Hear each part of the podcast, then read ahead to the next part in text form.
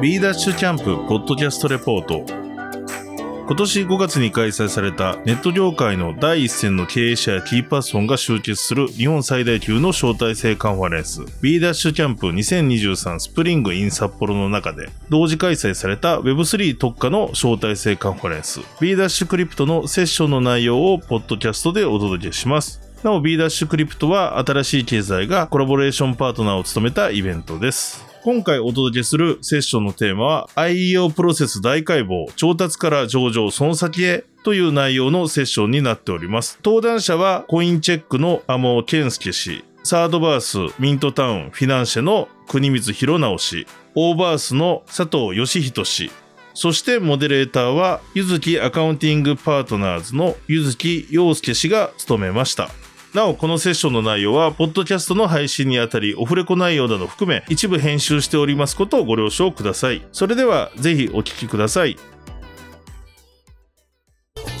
それではセッションのスタートですモデレーターのゆのき様よろしくお願いいたします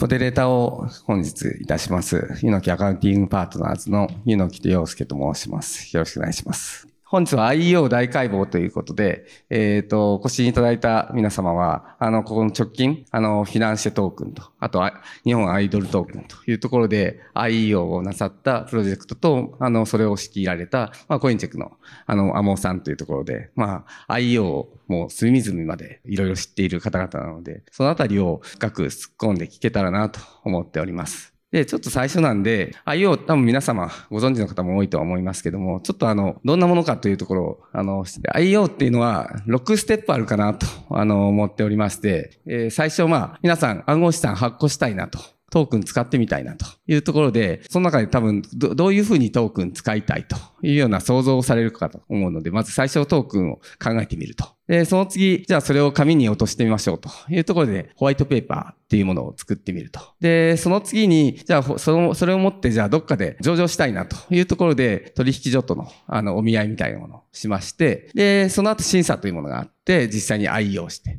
ただまあ IEO で終わりじゃないんで、ででそこからあの、トークンエコノミーを世の中に広げていこうという、この6ステップがあるかと思いますが、どうですか、ナモさん？そうですね。実際はもうちょっと細かいこのキャッチボールが高速で続くっていう状態なんですけど、あの、前後のフローで。だいたいこんな感じですね。ですかね。あの、多分皆さん、こんな感じの認識されてるのかなとは思うんですけども。で、えっ、と、こんな中で、まあ、これをも、あの、皆さん、あの、このメンバーやってきているんですけど、そのあたりを深く突っ込んでみようかなと、今日は思ってますと。で、ちょっとその次行くと、もうちょっと、あの、具体的にじゃあどんなことがあるかなと思うと、まずそもそも、あの、皆さんは、まあ、結果的にフィナンシトークン、アイドルトークンを発行したんだけど、あの、どうして発行したんだろうなというところをまず疑問があるかなと思いますので、そのあたりを、えー、じゃあ、くじみさん、どうしてフィナンシェトークンを発行したんですか？ここは結構簡単で、えっとまあ、このフィナンシェのトークン、えっとまあかまあ、フィナンシェのサービスっていうのが、まあ、これがクラウドファンディング2.0っていう形でずっと言ってまして、で、えっとまあ、こういうことをやりたいっていうことがあったら、今までだと商品をつけて資金を調達すると。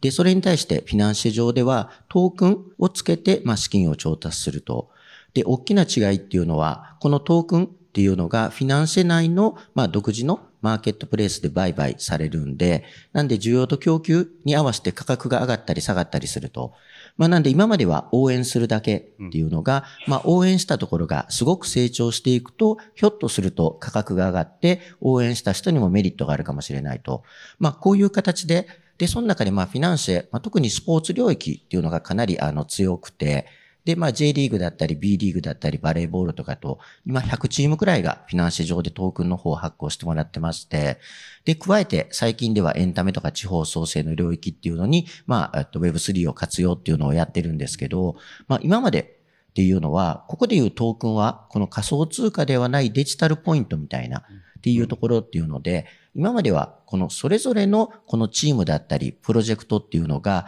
単体っていうところで、まあ、こえっと、このエコシステムを作んなきゃいけない。で、今回、コインチェックさんから出させていただいた FNCT っていうのは、このプラットフォームを横軸さしてシナジーっていうところっていうのを作っていくみたいな、うん。そういうためのこの仮想通貨って感じなんで、なんでまあこれはサービスローンチ当初から、あの、まあすごくやっていきたいなっていう、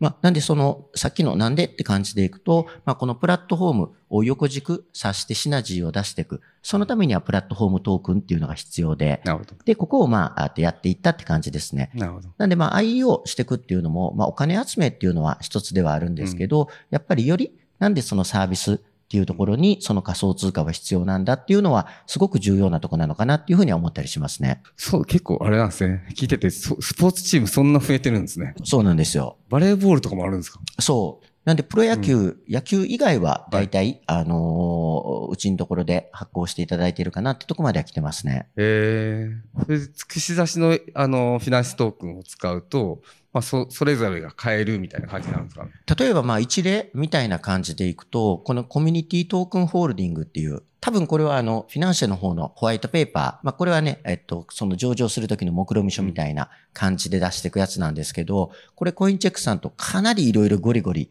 やってきながら、まあ、特に日本の場合だとあの、法的にやっぱ新しすぎるんで、うん。これって合法なの？どうなの？とかっていうところがあるんで、その辺のところを、まあ、弁護士の先生とコインチェックさんと我々っていうところで、うん。かなりまあいろいろやってって、まあ、こういう形やったらいけるんじゃない、うん。これだったらどうとかっていうのをけんけん、ガクガクやったって感じなんで、なんでぜひね、あの FNCT のこのホワイトペーパー見ていただくと、あ、こういうこともできるんだ、みたいな、っうん。ていう感じにはなってくるかなと思うんですけど、まあその中でそのコミュニティトークンホールディングっていうのは、あとフィナンシェ内、いろんなプロジェクトがあるんですけど、この中での毎月熱狂度ランキングみたいなっていうのが1位から300位くらいまで決まってくると。うんで、この熱狂度ランキングっていうのの上位になったところには FNCT がボーナスでもらえる。えで、じゃあこのランキングっていうのがどうやって決まるかっていうのでいくと、熱、熱量。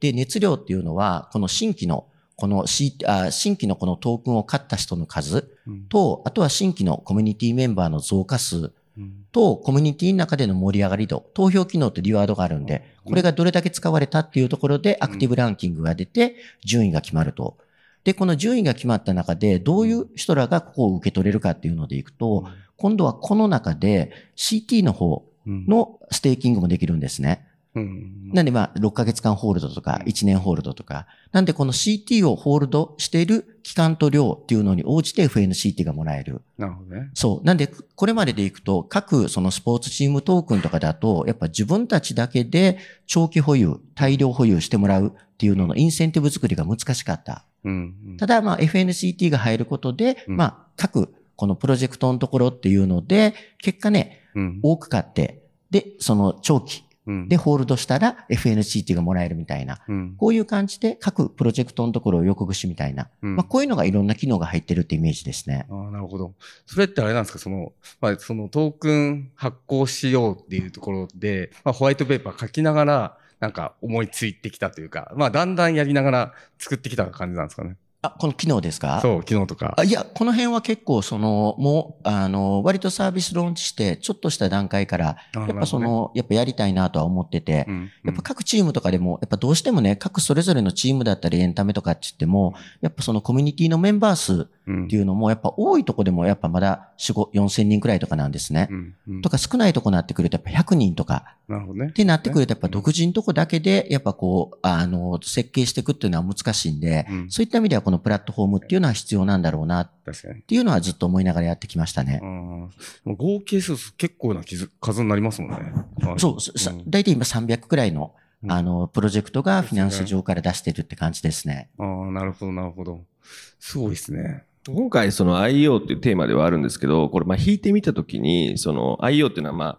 えー暗号資産のトークン、暗号資産のまあ一時販売のことなんですよね。これもう一個引いてみると、こう Web3 っていう、その Web2 からのまあ、えっと移行っていうのが、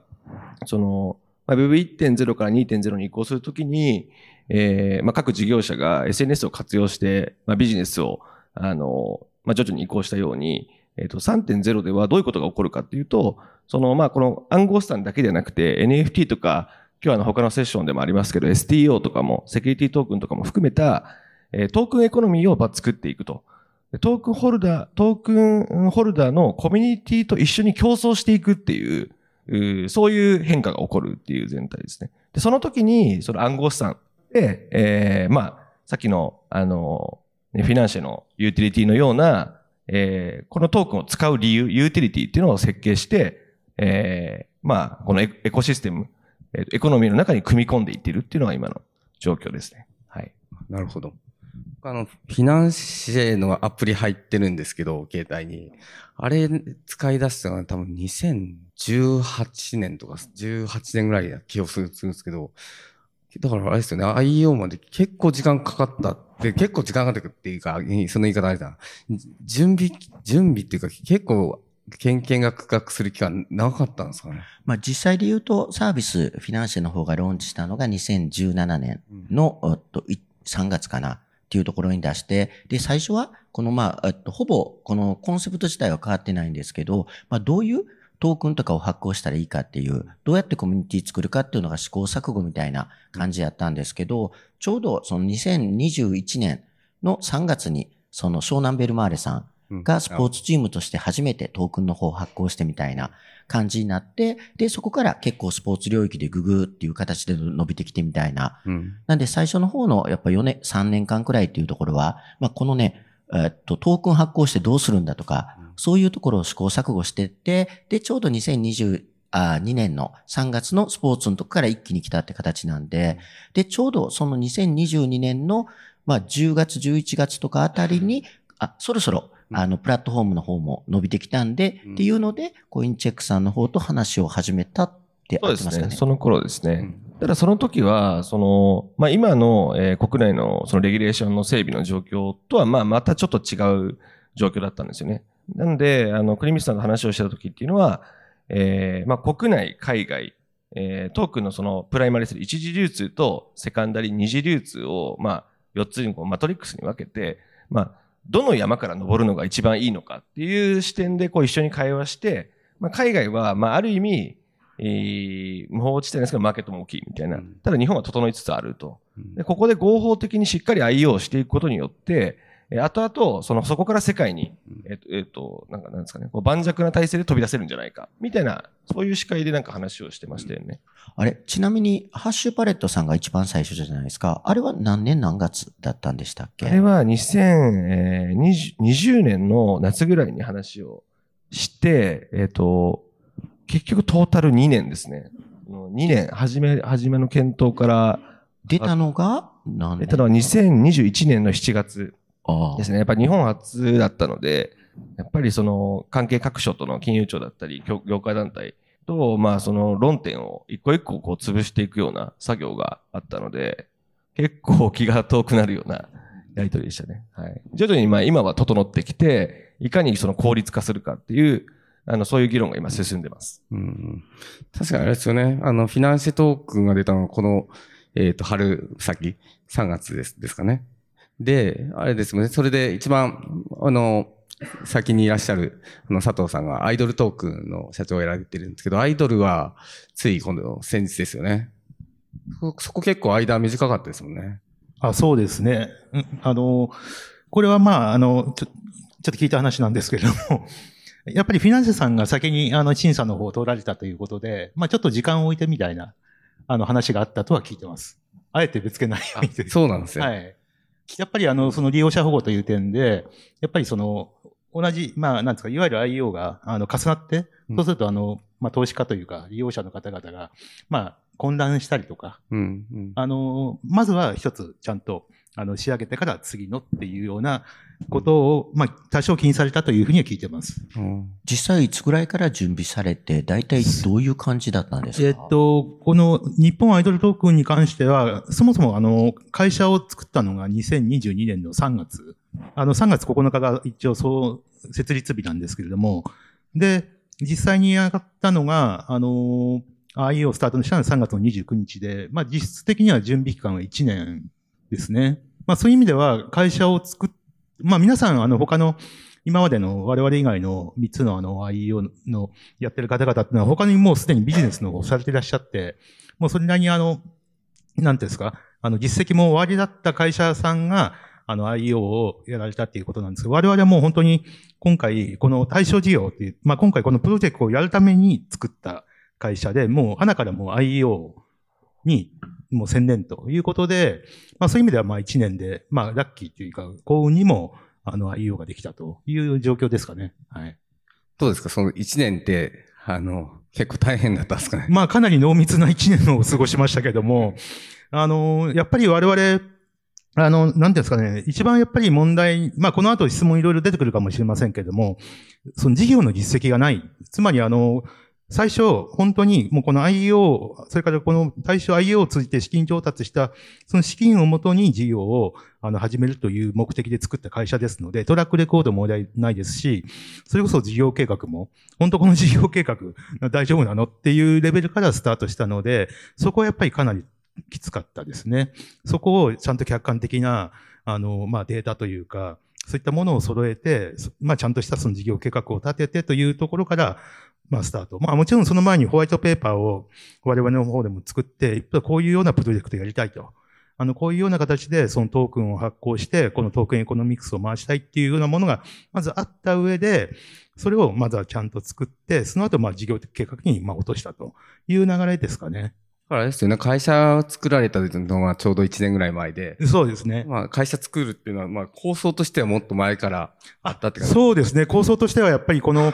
今回我々アイドルグループをターゲットにしたその IEO をやりましたけれども、もともと、まあ、ちょっと我々もいろいろマスコミとか出させていただいて、あの、私自身もまあアイドルオタクだったっていうこともありますし、まあそれを通じてやっぱりそのアイドルビジネスというかアイドル業界っていうのはやっぱりいろいろ課題があって、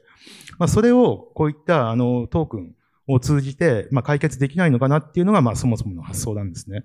で、あの、まあこれは、あの、ホワイトペーパーにも書いたんですけれども、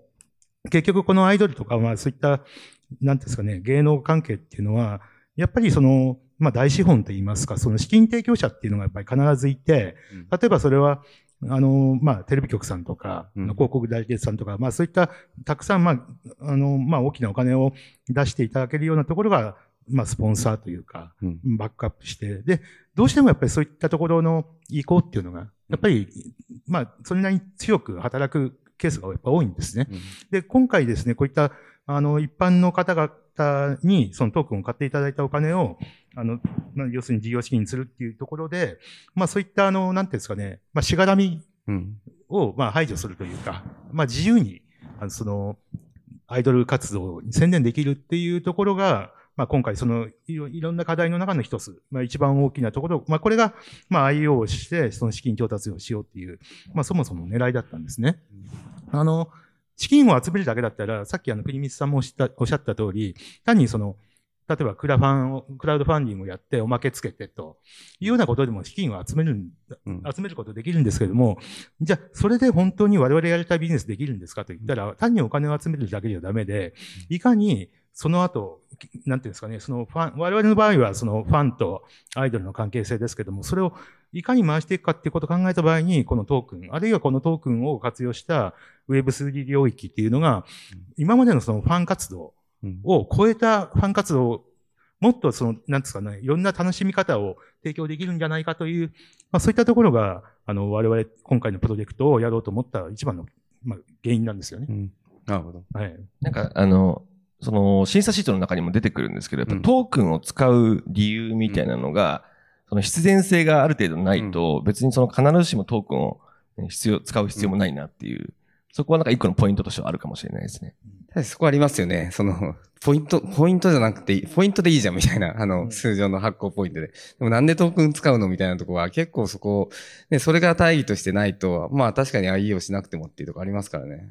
はい。そう思います。で、であれですよ。だから、スピード感としては、結果としてはでも1年だったんで、やっぱこ今後としてどうですかね？その IO ってスピード感上がってくるんですかね？徐々に上がってます。あの、なので、一番初めは2年で、えっ、と、今、国内で 4, 4, 4つですね、IEO が出ていて、そのうち2つは、えーコインチェックでやっていて、えっ、と、一発目が2年ですね。で、フィナンシャの時は多分初めから最後まで多分1年半弱ぐらい、1年そうですねそうですよね。なので、でこれをさらにいかに効率化するかっていうことを今、えーまあ、業界団体の JVC を含めて、まあ、議論をしているっていうところで、えーまあ、必要な部分はちゃんと残しながら、それはあの、利用者保護っていう観点で、ちゃんとあの利用者が、えーまあ、こう不要な損をしないような形で保護するっていうのは守りながら、えー省けるところは省いていこう、みたいな議論が進んでいます。ただ、まあ、こことを加えて、あの、 IEO やっぱりこう、4分の2件やってみて思うのは、その、やっぱりその IO ありき、トークンありきというよりかは、トークンエコノミクス全体でやっぱり設計した方がいいなと思っていて、まあ、最近、その、円安とか、その日本が規制整ってるってことで、結構海外の人たちも、日本は規制整ってるんでしょみたいな、ビジネスやりたいんでしょっていうのがあるんですけど、なんか僕の感覚で言うと、やっぱ若干のちょっとギャップがあって、確かに整ってきてはいるけども、あの、そこまで簡単ではないっていう、ここのちょっとリアリティをお伝えできればなと思っていて、で、その、まあ、IO は、えー、例えばフィランスさんの、えー、時でも、だいたい10億円の調達目標に対して、えー、と約200億円の、えー、と応募があったりしたので、あの、資金調達の手法という意味で言うとかなり魅力的で、うん。グローバル全体で見ると整ってるんですけど、えっ、と、結構その、いろんなご相談を受けるんですけど、そのトークンエコノミーを設計するときに、そのクリプトとその NFT とかをまあ掛け合わせてるとよくあるんですけど、これがこうなんか絡み合いすぎてると、ちょっと時間軸で言うと NFT の方がまあ金融商品じゃなかったりするので、結構クイックにリスティングとか上場とかできるんですよね。で、暗号資産はやっぱり言っても、直近でも1年とかかかってるので、まあ1年マイナスアルファみたいなそんな感じです。だからおすすめは、えーまあ今日 IU のテーマではあるんですけど、トークンエコノミー Web3 全体を見た上で、まず多分 NFT で完結するようなモデル、あの、例えばフィナンシェさんの CT、クラブトークンのようなものを組み合わせながら、で、設計して、そこからそのクリプトの準備も並行してやっといて、えークリプトが、まあその日本で IU をやるのか、海外で、えーやるのか、さておき、それ、環境整ったら、まあ、後からマージしていくっていう構造の方が、多分事業スピードを落とさずに、えーできるんじゃないかなと思います。やっぱ IO のところってあれですよね。まあ、あの、時間軸っていうのがやっぱ正直見えないところってありますよね。そうですね。なので、えー取引所からしても、その、審査のプロセスの時に、まあ、デューデリもかなりしっかりしますし、あとは、えーまあ、取引所自体がやっぱり法令対応とかもやったりするので、そこに開発リソースが暫定的にまあ取られたりとか、いろんな事情があったりするので、結構こう、期待値調整をお互いこう密にやりながら進めていくみたいなことがあったりするので、うん。そのアンコントローラブルな状況をなるべく作らない、うん。作らずに Web3 のビジネスを進めていくっていうのはとても重要なことかなと思います。確かにその IO って、まあトークン発行してパンといくものじゃないと思ってて、まああの、通常のエクイティと同じで、まあトラックレコードってやっぱ見たいってなると、まあ何もないよりも、その NFT 出して、で、トラックレコードで出して、って方が、まあ多分審査も、あの、やりやすいのかなっていう気はしますよね。あの、アイドルさんの場合ね、トラックレコードはないとは言わないですけど、結構、あの、ゼロからやったところは、まあ多分、えっ、と、過去の実績とか、あと、やっぱ先ほどのビジョンとか、そういうところで、えっ、と、や、やれたというところで、えっ、と、まあ、あの、得意性はないですけども、やっぱその、すごい難しい案件で成功して新しい例だと思うんですけど、やはりやっぱトラックレコードあった方が、あの、いいなと思うと、確かに NFT 出すのはありんだだろうなとは。そうですね。まあそういうようなやっぱり議論も、この IO のまあプロセスの中ではあって、やっぱりその実績作り的なものがあれば、やっぱりその、まあ、保管機能としては結構強いかなと、やっぱり思いました。うん。まあでもまあ最終的には、あの、我々のその対象事業として、まあ本当にそれをやって、まあ実績を作ることが本当にこのプロジェクトにとっていいのかっていう議論があって、まあ最終的にはうんやんなかったんですけども、やはり何らかのあのトラックレコードあった方が、あの多分、みわかりやすいですよね。うん多分その審査する側から言って。まあ、そうし審査する側だけじゃなくて、利用者、投資家の方から見ても、あの、こここの会社が発行したトークンっていうのは、ここういう意味があるんだなっていうのが分かりやすいと思います。うんただこれ一方でいくとその8番の何が大変だったって感じのとこなんですけど、サービス実際こう出しとくと、審査のところが、もうこの全てのこの CT って合法なのとか、この機能はどうなのとか、一個一個のこの全機能っていうところが、もう、なんで一番大変だったのって、まあフィナンシェの場合でいくと、まあサービス自体が実際こういろいろね、うん何年も動いてて、で、その上でいろんな感じの機能があるんで、うんその全て一個一個にこのうんね、あの、フォーム見解みたいな形のところっていうので、ホームレターとかを全部作っていってもらってみたいな。なんでこう、サービスが出てると出てるで、結構そこの審査っていうのがめちゃくちゃ複雑になるっていうのはありますよあねあ。りますね。それはあります。そこ引っ張られますしね。うん、引っ張られます。確実にね。まあ、実績出るタイミングでやれればいいですけど、なんか、なんかトラブっちゃったりすると、そこ引っ張られるんで、なかなか大変だなと思いつつも、まあなんかやっぱでも、まあそこが、まあ一番硬い路線なんですかね。なんか、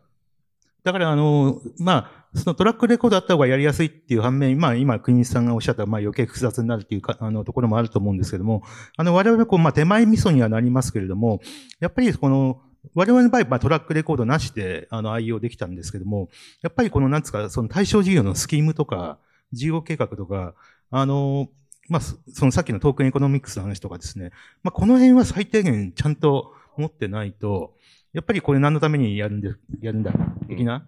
で、やっぱりあの、当局もそうですし、JVCA もそうなんですけども、やっぱり一番気にするのはやっぱり利用者保護なんです。さっきアンモンさんもおっしゃってましたけど、そのトークンを持っていただいた方が、要するにちゃんと、要するに安心して、その、まあ、売ったり買ったり、あるいはその、決済に使ったりできるんですかと。まあ、そこがやっぱり一番、あの、気にすするんですよ。うんだからそういった、あの、気にす、あの、そういったことを気になっても大丈夫ですと。なぜならこういった事業計画だし、こういったあのスキームでやってるし、こういったあのトークンエコノミクスを回していくんですっていうことが、ちゃんとなってれば、あ、じゃあそれじゃ大丈夫ですねと。なるので、私はその3つがすごく大事かなとは思っています。それでいくと、まあ、特に今日来てるあの人の中でいくと自分たちも愛用してみたいみたいな、でもどうしたらいいとかっていうのがあると思うんですけど、そこってどういう感じでコインチェックだったり他の取引所に連絡してって、こうしてくれみたいなのってあります？とり、とりあえず連連絡してくれあその、ここでね、スタートアップが愛用したいって今思ってて、どう、どう、どうしたらいいんですかね？そうですね。あの、き基本的には、あの、うちで IO するかどうかっていうスコープというよりかは、あの、フィナンスさんの時と同じような形で、えーこの案、このプロジェクトだったら多分海外から攻めた方がいいとかっていうのをフラットにいつもお話しさせてもらってるっていう状況なんですけど、まあ、そういう全体像の中でコインチェックが意識していることを、こ個別要因みたいなところで言うと、やっぱりコインチェック今 NFT の取引所と、えっとメタバースの事業をやっていたりするので、そこと事業シナジーが今後見込めるのかみたいなところもありますし、何よりもやっぱりいろんなあのプロジェクトとあのやり取りさせていただくことが多いので、ちゃんとユーティリティがその Web3 ならでは、要は、えー今で言うと、そのコミュニティのアクセス権、Web3 がそのコミュニティ、トークンホルダーとの競争ってことを考えたときに、その NFT を使う理由ですね、トークンを使う理由のところがちゃんと明確であるかっていうところがないと、やっぱり途中で止まっちゃうと思うので、そこを明確に見てるっていう感じですかね。え、実際、なんかメールとかすればいいんですか？そうですね。Facebook でも Twitter でも何でも。はい。え、で、その時に何枚くらいのどんな資料を用意しとけばいいんですか？その時は、まずは一旦は事業概要とかを教えてもらえたらっていう感じなんですけど、その、僕らその IO2 件やったりとか NFT のプロジェクトとかも今国内外いろいろやり取りをしているので、あの、ここをちょっと変えた方がいいとかっていうのがなんかわかるんですよ。なんとなく勘どころとして。なので、まずは、その、トークンを使う理由みたいなところを、だけまあ明確に知ってもらって、えーざっくばらんに前広に話してもらうことがやっぱ多いですかね。まあそういう意味では我々のプロジェクトはまず一番最初にホワイトペーパーを書き始めましたね。やっぱりこれ何のためにやるプロジェクトなんだと。で、まあ何が課題で何を解決してという部分もあるし、あとはどういうトークンを発行して、そのトークンどうするんですかと。まあそういったところをまずはその基本感というか、要するに対象事業の要するに、こういったことで対象事業とそのトークンをこうやって回していくんだっていうところをまずは文章に落とすと。うん。これまずすごく大事かなと。その上で、そのホワイトペーパーを実現するための、そのいわゆる事業スキームというか、うん。あるいはその事業計画というか、まあそういったところにだんだんその落としていくのかなっていうふうに、うん。まあ私はそれさえあればコインチェックさんすぐに、あ、これだったらすぐうちでやるよと言っていただけるんじゃないかなと思いますけど。なんかあと、やっぱこの IO とかやる前で、やっぱすごく重要。まず最初やっぱ NFT から一旦やっとくっていうのはすごくいいと思って、で、実際 NFT のプロジェクトとかやっていく中で、あと、やっぱすごく大変なのがコミュニティっていうのをどうビルディングしていくかっていうのがすごく重要になってきてて、で、まあ基本的には主にまあ Discord とまあ Twitter をベースにして、まあ LINE、Telegram をどうするかって感じぐらいっていう風になってくると思うんですけど、で、実際このプロジェクト始めて、で、Discord 運用とか、あと Discord に人集めていくのも結構大変。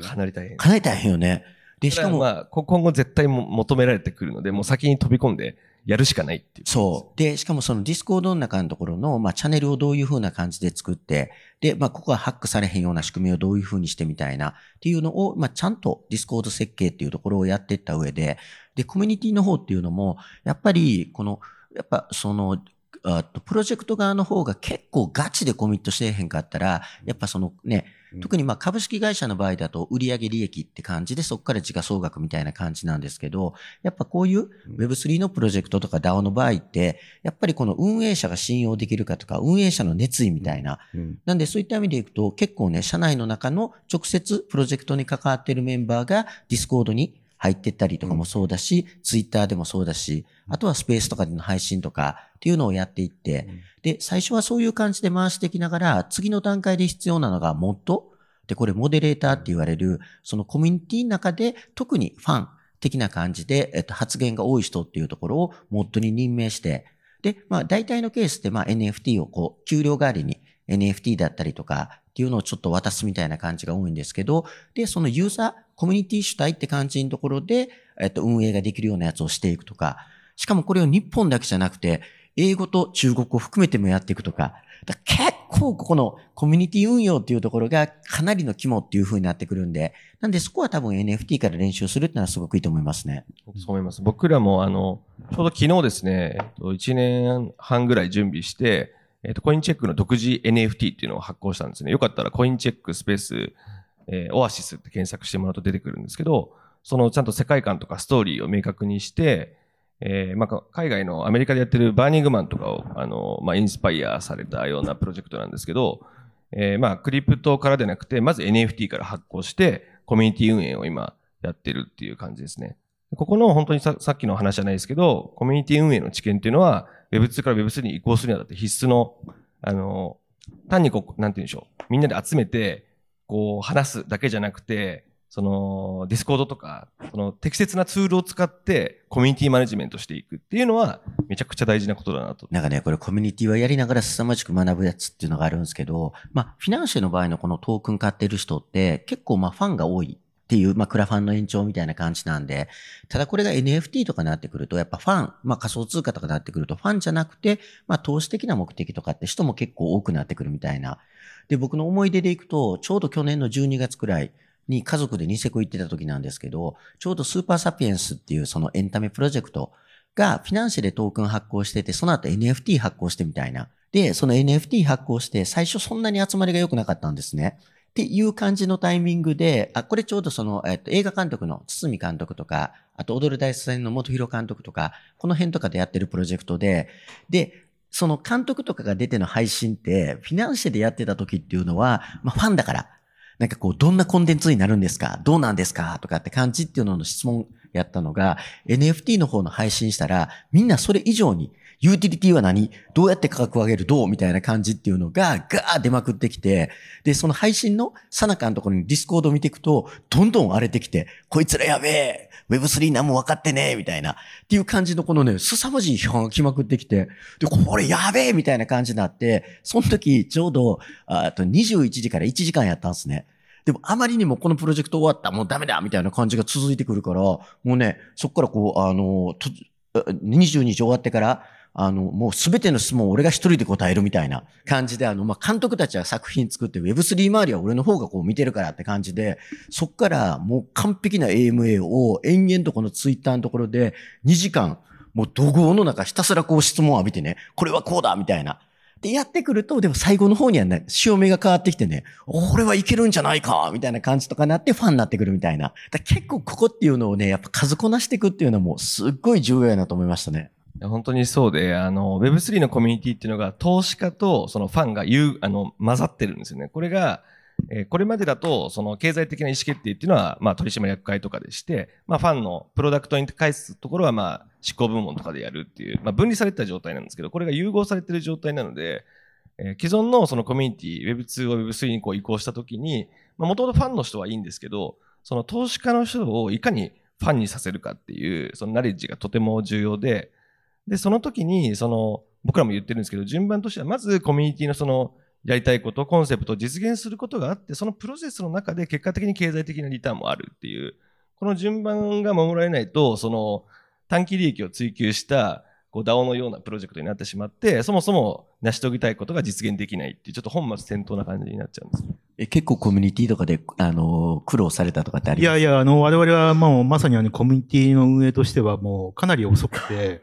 で、それこそあの、IO を始めた時に、例えば Twitter とか Discord、あの、開設したというぐらいで、そういった意味では、やっぱりこれって IO の、やっぱりその、いわゆる応募、募集ですか？にも影響出ますし、あとはその後のそのトークンホルダーのそのビヘイビアにもかなり影響が出るんで、まあ今回のまあ一番の反省としてはこの、まあトークンコミュニティというか、あるいはプロジェクトコミュニティっていうのをもっと早く準備して、もっとそのいろんなファンをですね、もうあらかじめ巻き込んでおくっていうのはまあすごく大事だなというふうに思いました。で、特に我々の場合は、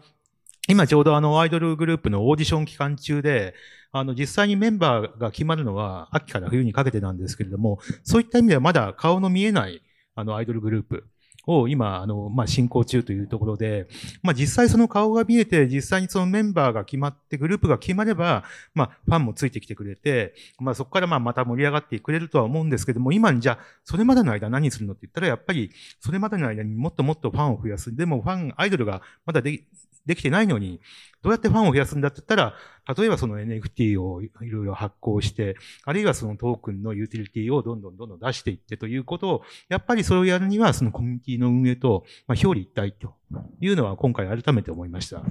そう。あとだからもう一個やっぱあれなのでいくと、まあ NFT の方からの方がいいのは、NFT の方ってトークンと違って、フロアプライスさえ割らへんかったら、まあみんな我慢してくれるんですよ。だからそこっていうとこだけに意識したらいいけど、でも仮想通貨の場合ってなかなかそうはいかへんかったりとか。で、まあ多分この、まあトークン、仮想通貨だったりとか NFT とこのコミュニティ、で、まあ、このコミュニティが DAO って言われるやつだとは思うんですけど、ここっていうのの、僕はね、真髄をつかみましたよ、ついに。このね、やっぱその、僕これもう一個、まあ、大体全部自分でやってみる主義であるんですけど、フィナンシェ内で国密 DAO っていうのをやってるんですね。個人でやってるっていうのは多分僕がほぼ世界で僕ぐらいじゃないかなと思うんですけど、ここの最初はなんか日本初で世界を目指すユニコーン企業を増やそうみたいな、とかって感じのふわっとした形では言ったんですけど、やっぱなかなかこれじゃまとまらないですね。で、DAO をマネジメントするときに難しいのが、なんかこう、ね、会社やと給料払ってるし、なんかガンガンちょっとこれやって、ちょっとあの目標立てて、ちょ、これ目標いってへんやんかみたいな、とかっていけるじゃない。でもこっち、給料払ってないし、なんやったらトークン買ってもらってる中で、どこまでこうね、ガンガンこう、中央集権的にいっていくかっていうのの、このバランスっていうのが凄まじくやっぱ難しくなってきて、で、そういう中でね、結構気づいてきたことがある。やっぱり、えっとね、特にまあ、あの、ほとんどの DAO の場合って、これはフィナンシェ上で出資する人もそうなんですけど、多くの場合3つのパターンがあって、あその投資する理由。一つはやっぱファン。だからやっぱ一緒に関わってたりとか、これはスポーツも何も。で、一つは投資家？やっぱね、リターンがとか。で、三つ目が一番重要なのは、プロセスっていうのを一緒に楽しみたい。っていう感じの何かを一緒に成し遂げていきたい。そこに参加したい。一緒に映像を作りたい。ゲーム作りたいとか。このプロセスの部分の楽しさっていうのが多分一番大きなインセンティブで。で、結果、まあ儲かったらないをよしみたいな。で、ここね、やっぱプロセスっていうのにしっかり参加させていくためには、やっぱ明確なこの強いビジョンっていうのをリーダーが立てた上で、で、そこのこの熱っていうところを、まずコアになる数人っていうのがこのビジョンっていうのに共感して、っていう風になってくると、この5人っていうのが次の15人。この15人が次のなんかあ50人。これが次の150人とかって感じになってくるみたいな。やっぱそれが結構 DAO の運営で重要なんで、なんでこの国光 DAO でね、このやったことっていうのでいくと、まあリーダー今合計12人いるんですけど、まずこの12人集まった中で決起集会リアルでやろうと。っていう感じでみんなでこう決起集会して飲みながらとかやってきつつ、でみんなでこの目標を目指していこうみたいな感じでやってきながら、今でもあれですよ、毎週日曜日の21時から 全員で集まって、で、今はそのコミュニティホーリングがあるんで、ここで1位目指そうとかなんですけど、っていうのをやってるみたいな。なんで結構ね、やっぱ DAO を運営していくといくと、やっぱ運営側のリーダーのやっぱ熱意っていうところが普通の株式会社以上にめちゃくちゃ重要で、で、1万人を動かしたければ、まずは最初の3人に火をつけて、3人が10人、10人が50人みたいな。このね、よりビジョン的なのが株式会社の経営よりも圧倒的に重要っていう。これはね、気づきましたね。僕らもなんかあのコミュニティの運営するときに、こう世界で一番こう続いてるコミュニティって、あの宗教なんですよね。キリスト教とかイスラム教とかヒンズー教がこうどうやって普及してきたのかっていうのを、なんかこう歴史とかをこう振り返ってたりするんですけど、やっぱりその、なんかこう、イエス・キリストみたいな人がいて、そこにこう、えー、まあミサでこう、毎週日曜日集まって、こう、何かいい話を聞いて、で、バイブルっていう本があって、みたいな、こう、こういう、その、ずっとこうコミュニケーションをこう循環させていくような取り組みのようなものを、その国密競争的には体現されてるってことですよね。そう。いや、いや、だから俺なんでこれやってんだ毎週ね、あの、子供、日曜日子供の寝かしつけ終わった後、修会とか、まあ毎週21時からこれ何してんのかなと思う時はあるんですけどね。ただやっぱこれが多分新しい時代のマネジメントスタイルの勉強やなと思って。なんで本当にお勧めするのは、まあ、まず自分が NFT プロジェクト立ち上げて、あ、この中で、なんやったらね、あの、国光 DAO のリーダー、俺もやりたいとかっていう人がいたら、ぜひね、一緒にその国光 DAO を盛り上げてきつつでもいいし、他のスパ、だから一旦はだからその、すでに動いてるその NFT プロジェクトとかっていうところのモッドになっていって、コアな。で、そこの中のところでこう経験とか積みながら、最終的に自分で NFT プロジェクトやって、で、その上で IEO とか、こういうのはやっぱプロセスとしてはいいと思いますね。とは言っても、その Web3 プロジェクトとかで、こう海外のアクシーインフィニティとか、アニモカブランドのプロジェクトとかで、収益を大きく上げてるポイントっていうのは、やっぱりクリプト、トークンのキャピタルゲインだったりするんですよね。あの、で、まあ NFT のところも一定、例えばココインチェックであれば、あの NFT、え暗号資産お客様からお預かりしている暗号資産を使って NFT を買う構造だったりするんですけど、それが大体今3000億円ほどあるので、それに対して今、コインチェックの NFT の取引所って、えー、大体1万個ぐらいの NFT が並んでいるっていう状態なので、需給のバランス的には需要需要の方がまあ大きいっていう状況なんですけど、まあそれに比べると、こうアクシーインフィニティとか、それ時価総額3兆円とか、一時的に膨れ上がるみたいな感じなので、えっ、と、クリプトはいいんですけど、まあ時間もかかるし、あのね、同時並行で NFT と含め、あの、やっぱり進めるってことはやっぱ改めてお勧めしたいですね。そう、あともう一個だから僕やっていく中でのインサイトみたいなやつって、その、えっと、フィナンシェ上で、その、えっと、スーパーサピエンスっていうのと、神椿ってその、エンタメプロジェクトがあったんですけど、これ、まあ、それぞれ、例えば神椿とかだと、最初に1400人の人が1.2億支援みたいな形やったんですけど、これそれぞれのプロジェクトを、メタマスク持ってる率っていうのを投票したら、全部10%来てたんですね。6%くらいしかいなかったみたいな。なんで逆に最初から NFT だけでやっていくと90何パーを逃してたみたいな感じはあると思ってて、で、そっから延々と啓蒙活動、記念 NFT が当たるとか、みんなでメタバスクを登録しようとかって感じの配信とかっていうのを必要にやりまくってって、最終的に3ヶ月後には、そのメタマスク所有率っていうのが80%超えたんですね。なんで、まあそういった意味でいくと、こっからやっぱね、もう一個でいくと、やっぱりその NFT とかだけだと、どうしてもやっぱユーザーベースがまだまだちっちゃいんで、そういった意味でいくと、フィアットのところとかを絡めていきつつ、さらにそのファンっていうのを、なんかどんどんと Web3 にオンボードさせていくって努力も結構必要やなと思いましたね。確かにウォレットは辛いですよね。最初持ってないですからね。そこを入れていくの辛いですね。いや、あの、今の話って本当に、特に我々今回、あの、アイドルビジネスなんで、まあ、アイドルビジネスというか、アイドル事業。あの、やっぱりファンの方って基本的にクリプトリテラシーがやっぱりそれほど高くない方が多いんですよ。で、我々今、あの、いろいろユーティリティを、あの、まあ、付与する中で NFT、NFT って言ってますけど、これほとんどの人やっぱり NFT って何っていう、まだそういう段階だと思うんですね。まあ基本的にはそのアイドルの NFT って言ったら、いわゆるその画像とか、まあ動画とか、そういったものを NFT 化したものっていうのを、まあいずれ、あの、配布することにはなるんですけれども、NFT っていうふうに、あの、ストレートに言うと、クリプト、クリプト界隈の方しか反応しないし、逆にアイドル、アイドルっていう話になると逆にクリプト界隈ではなくて、いわゆる一般のファン層が反応すると。でも我々としてはやっぱり両方を取り込みたいんですよね。となると、いかに、このクリプトのハードルを下げる。要するにそのシームレスに、まあ、要するに一般のファンの方には、このクリプトの、要するに NFT とかトークンとかっていうことをいかにハードルを下げて、あの、呼び込んでいくか。逆にあの、クリプト界隈の方々にはいかにその、アイドルの、あの、面白さを、あの、知っていただくかと。だから両方の啓蒙活動が我々今必要だと思ってます。じゃあ、この辺で会場から質問取りますか？あそうですね。あの、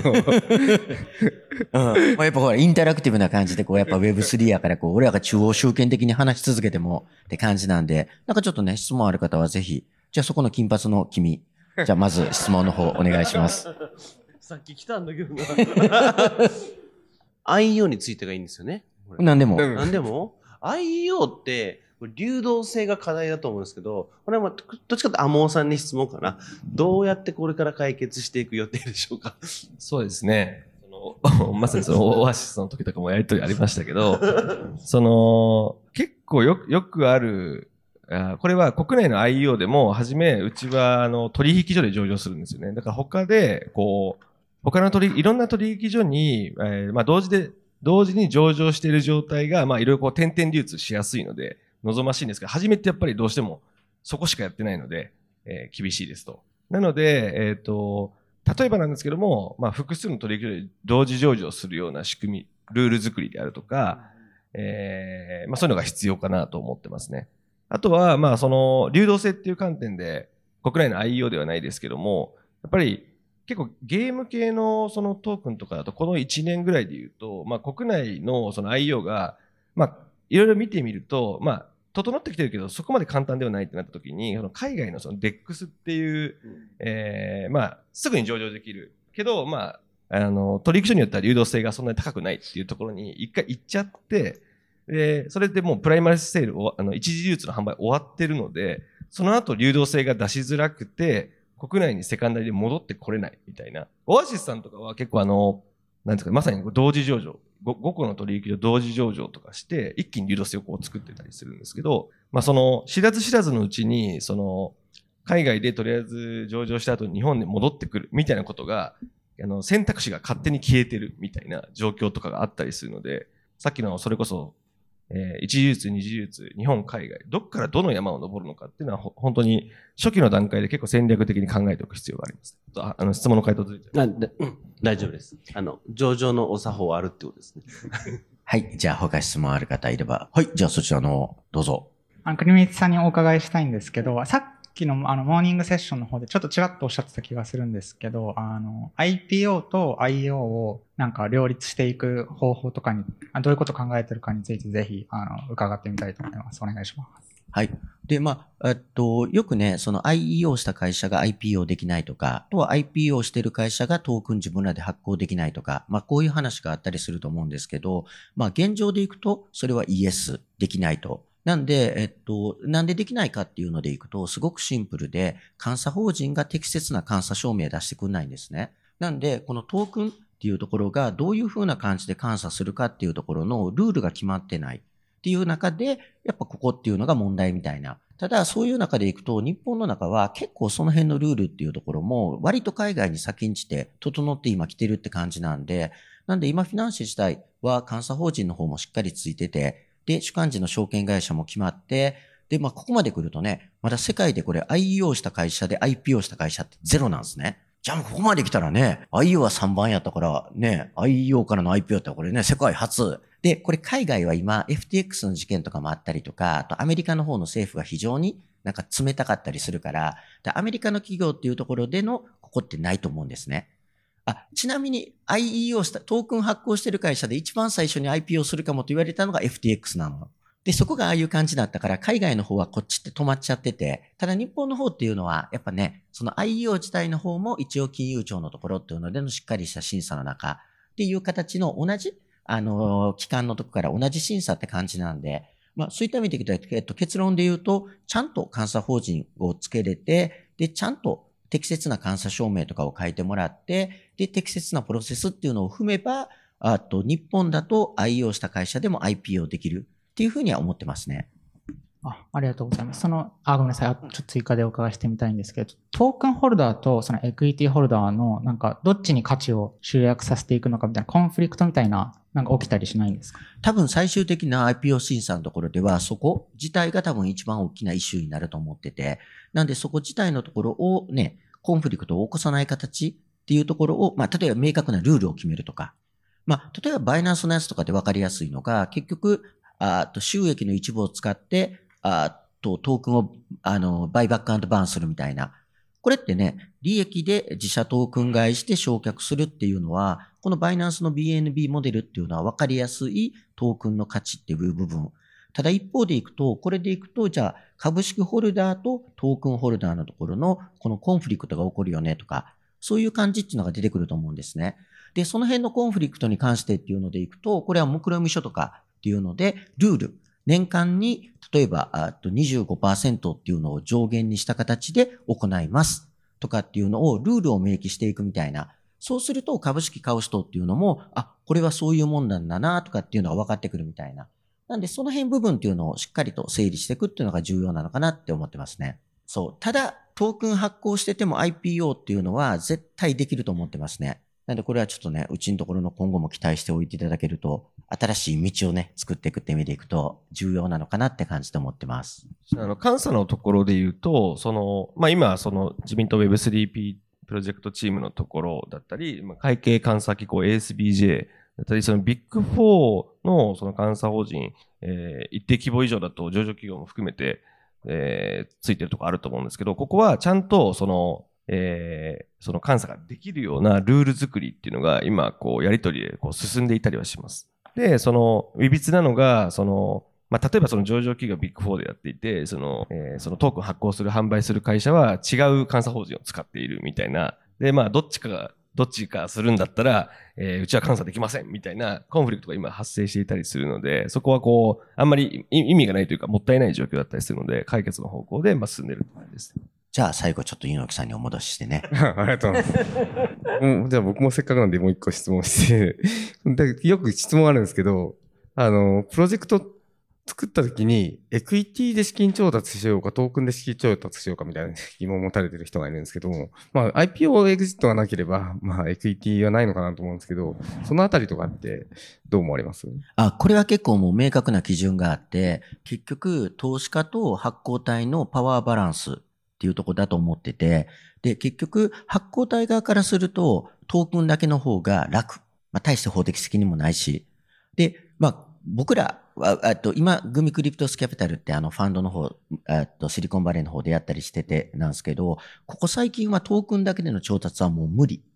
で、投資家側からすると一番わかりやすいのは、エクイティに出資して同じ割合のトークンももらう。で、これができてくると、結果ね、このトークン、あと結果いろいろ、その、あと株主としての法的なあ株主保護っていうのがついてくるみたいな。で、ボードも送り込めて、で、ちゃんとしたこの、えっと PL とかも要求できてとかって感じなんで、まあ、そういった意味でいくと、まあ、プロジェクト側からするとトークンだけがいい。うん投資家からすると、まあ、トークン、あ、うん株式出してトークンももらうがいいっていう、ここの狭間みたいな形の中っていうので決まってきてるっていうのが多いパターンですね。そそこの割合っていうのも同じなんですか？やっぱりその、エクイティよりも、その、Web3 の方がコミュニティに放出量っていうのが多分多いと思うので、割合的にはこう、うん。微妙に少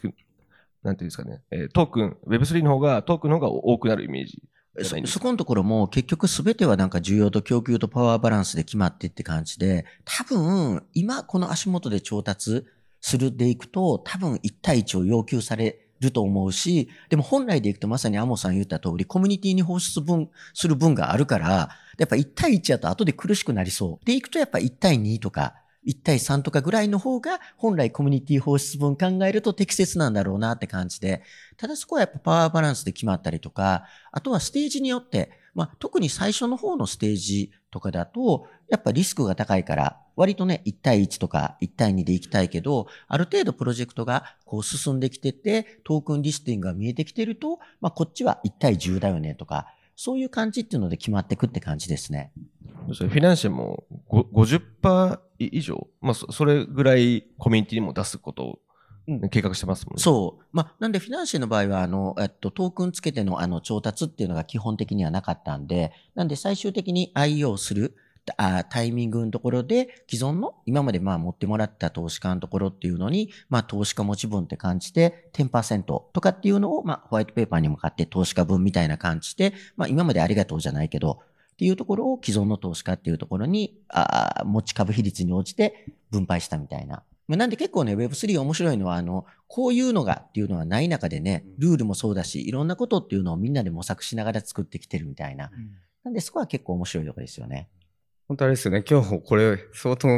外に出てない情報がいっぱい詰まってたと思うんで、あの、ただまあ可能性は相当あるのかなっていうのをすごく感じましたね。じゃあちょっと最後に一言ずついただいて、そうですね。ありがとうございます。じゃあ佐藤さんから。そうですね。あの、今、まあ、皆さん、あの、IEO に、まあ、すごく興味を持ってらっしゃるとか、あの、実際に、まあ、興味は持ってらっしゃるけど、まあ、具体的にどうやってやったらいいんだろうとか、まあ、いろいろと、まあ、あの、お考えの方々、あの、多いかと思いますけれども、あの、まあ、ここはですね、実際に今まで IEO を経験した、あの、まあ、今、国内では4社ありますけれども、あの、実際に、あの、皆さんの方にお力になれるんであれば、あの、多分、国光さんも同じ考えだと思うんですけれども、まあ、ぜひ我々の方で、あの、情報の方を、まあ、あの、まあ、共有して、で、あの、皆さんの IO、あるいはその今後のプロジェクトの推進の方に、まあ、役立てていただければな、というふうに思いますので、まあ、いつでもお声掛けしていただければというふうに思います。今日はどうもありがとうございました。はい。なんでまあ、本当にね、Web3、まあ試行錯誤って感じだけれども、ただやっぱ日本ってすごく今いい位置にいると思ってて、中国は禁止してて、でね、今アメリカの方もかなりこの Web3 に厳しくなってきてみたいな、そういう中で日本は政府の方もフレンドリーで、まあ、結構厳しいけど明確なルールが定まってきててみたいな、まあそういった意味でいくと日本っていうのはね、相対的にすごくチャンスなのかなと。これ AI の方は地獄よ。もう全力の GAFAM とかね、中国とかとこっから激突が待ってるみたいな、っていうのに対するとね、中国とアメリカ勢がいないっていうところ、やりにくいっていうのは、これはね、凄まじく。で、日本の地の利っていうのがあるっていうのも凄まじく有利な状況って感じなんで、なんで日本をね、こう Web3 のこう大国というか、先進国にしていくようにみんなで頑張っていけたらなと。で、僕らの方でも、まずはトークンから出してみたいとか、NFT で出してみたいとか、あとは IEO 支援とかっていうのもやってるんで、なんでそういうのが興味がある人っていうのは連、あガンガン連絡もらって、まあ、Twitter か Facebook のとこでメッセージもらえればって感じなんで、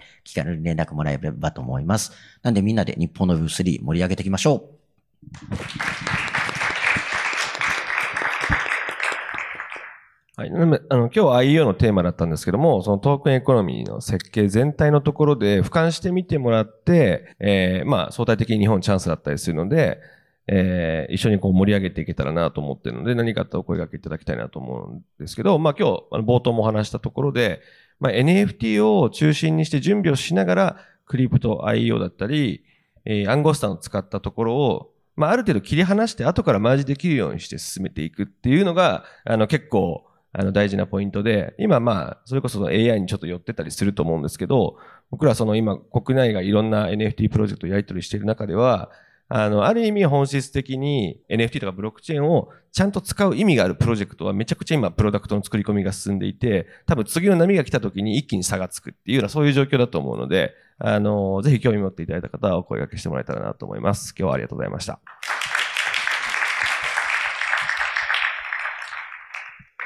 だいぶいろいろと、あの、ノウハウが詰まってます、詰まってると思いますので、ぜひ、あの、皆さん、積極的にご質問いただければと思います。では、本日はありがとうございました。